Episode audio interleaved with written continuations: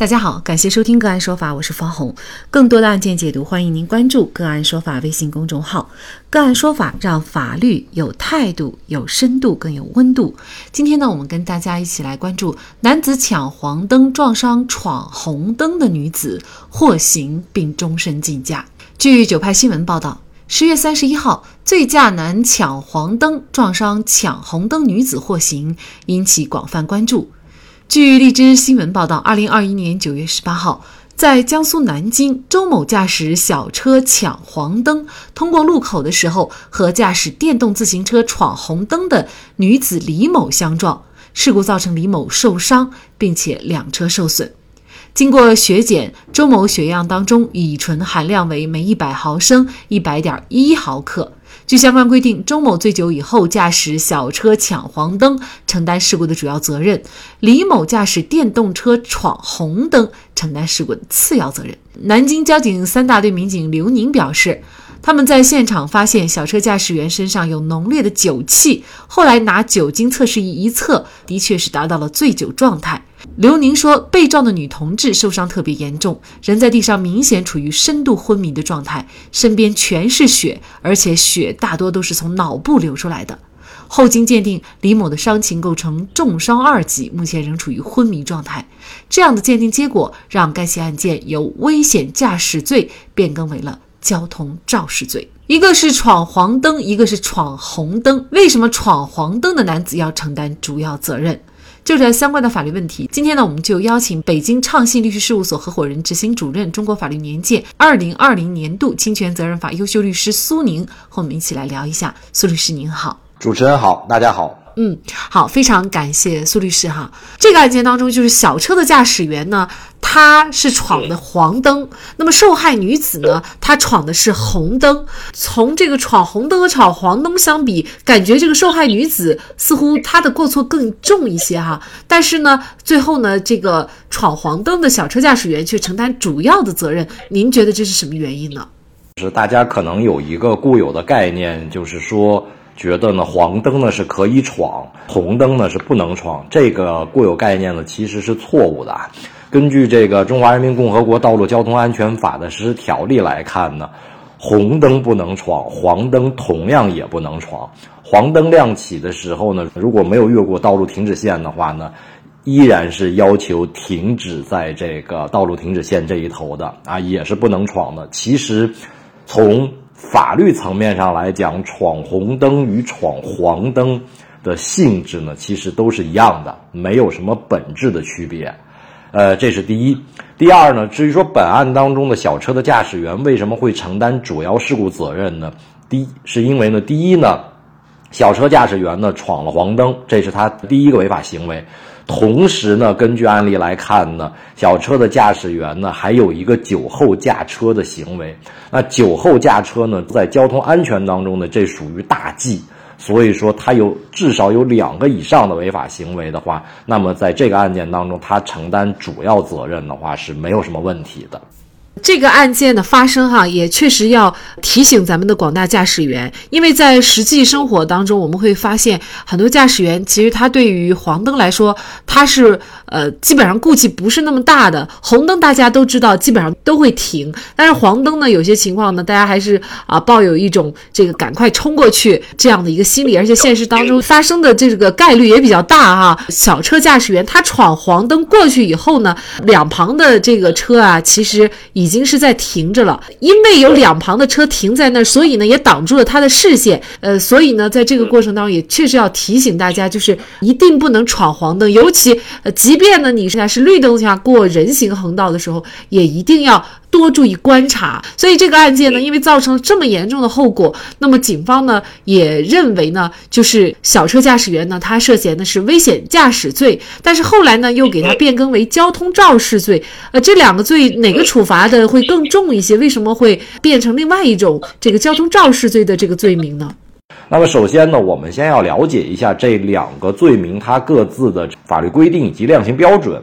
那么先说危险驾驶罪，危险驾驶罪呢规定在中华人民共和国刑法里边的第一百三十三条啊，是说危险驾驶罪呢是指在道路机动车上有下列情形之一的，其中第二款，醉酒驾驶机动车的，这就构成了危险驾驶罪。那么它的法定刑罚呢是处拘役并处罚金。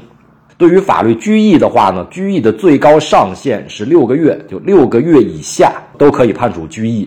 这是对于这个危险驾驶罪的这样的一个法律规定以及相应的这个定罪量刑。那么我们再来看一下关于一百三十三条规定的交通肇事罪的法律规定呢，是说违反交通运输管理法规，因而发生重大事故致人重伤、死亡，或者使公司财产遭受到重大损失的，处三年以下有期徒刑或者拘役。那么大家就可以看到，交通肇事罪的这个起刑是三年以下的有期徒刑或者拘役。刚才我们说了，拘役呢是六个月以下，那么。到了交通肇事罪呢，就是三年以下有期徒刑，它的量刑的这个范围更宽了，而且更重了。所以说，在这种情况之下，相比起来，危险驾驶罪呢是一个轻罪，交通肇事罪呢算是一个重罪。那么结合本案来看呢，因为发生了交通事故之后呢，首先驾校车的这个周某他有酒后驾驶的这样的一个行为，那么肯定是符合危险驾驶罪的这样的一个法定情形的。之后呢？他的酒后驾驶造成的这个交通事故呢，最终导致了李某的伤情构成了重伤二级。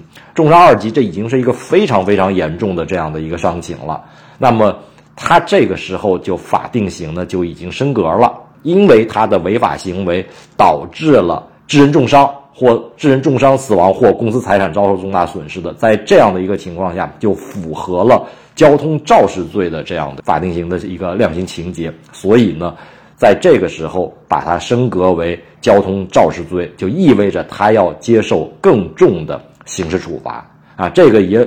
和他造成的这个损害后果也是相符合的，所以在这种情况之下，变更为交通肇事罪是没有问题的。本案当中啊，法院呢最终呢是判处这个。周某，也就是小货车的驾驶员周某犯交通肇事罪，判处有期徒刑一年六个月，同时呢，还判处他终身禁驾。哈，其实这样的一个判决还是比较少见的，不多啊，就是终身禁驾。那么什么情况下法院会判决终身禁驾呢？一般来说的话，如果是驾驶员驾驶机动车发生了重大交通事故的，而且构成犯罪，同时驾驶员逃逸的，在这种情形之下。法院会判处终身禁驾。其次呢，就是在酒驾、醉驾或者毒驾，从而引发重大交通事故，而且构成犯罪的，啊，也会被判决终身禁驾。那么就本案来看呢，这个周某他本身酒驾，引发了重大的交通事故，导致这个李某的受伤，而且达到了重伤的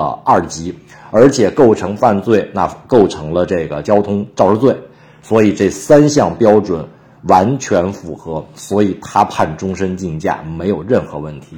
非常的合理。啊，就是把一个人撞得这么严重，已经成植物人了，但是只获刑了一年六个月，有些人可能会觉得太轻了。您怎么看这个问题呢？咱们所讲，一个是罪行要法定，然后其次的话呢是这个罪罚相适应的原则。交通肇事罪本身啊，它不是一个故意犯罪，它是一个过失犯罪。就是说，他在发生这起交通事故之前，从他本身来讲是没有任何想要的进行刑事犯罪的这种主观意愿的，他只是因为疏忽大意啊，或者说是一些其他的一些因素导致了他。最终触犯了这条刑事罪名，所以本身呢，它就属于一个过失犯。一般来说，法律对于过失犯的这个判决的话呢，定罪上面呢，肯定是要远远轻于这个故意犯罪的啊，因为它从主观主观恶性上面是完全不一样的。其次的话呢，按照法律规定的话呢，是三年以下的有期徒刑或者拘役。毕竟啊，我们就是说这个万幸吧，没有死亡或者说其他更严重的这个法律后果发生。所以在这种情况之下呢，法律规定法定刑是三年以下，那么按照一年半左右来判的话呢，呃，我认为基本上是适当的。所以说，这个遵守交通规则不仅仅是一个文明行为的问题，呃，有的时候确实是事关生死，所以大家一定要把遵守交规，呃，这样的一个行为哈重视起来。好，非常感谢苏宁律师。那更多的案件解读，欢迎大家关注我们“个案说法”的微信公众号。另外，您有一些法律问题需要咨询，都欢迎您添加幺五九七四八二七四六七这部手机号的微信号向我们进行咨询，我们会将您的问题转给我们专业资深的律师进行解答。好，感谢您的收听，我们下期节目再见。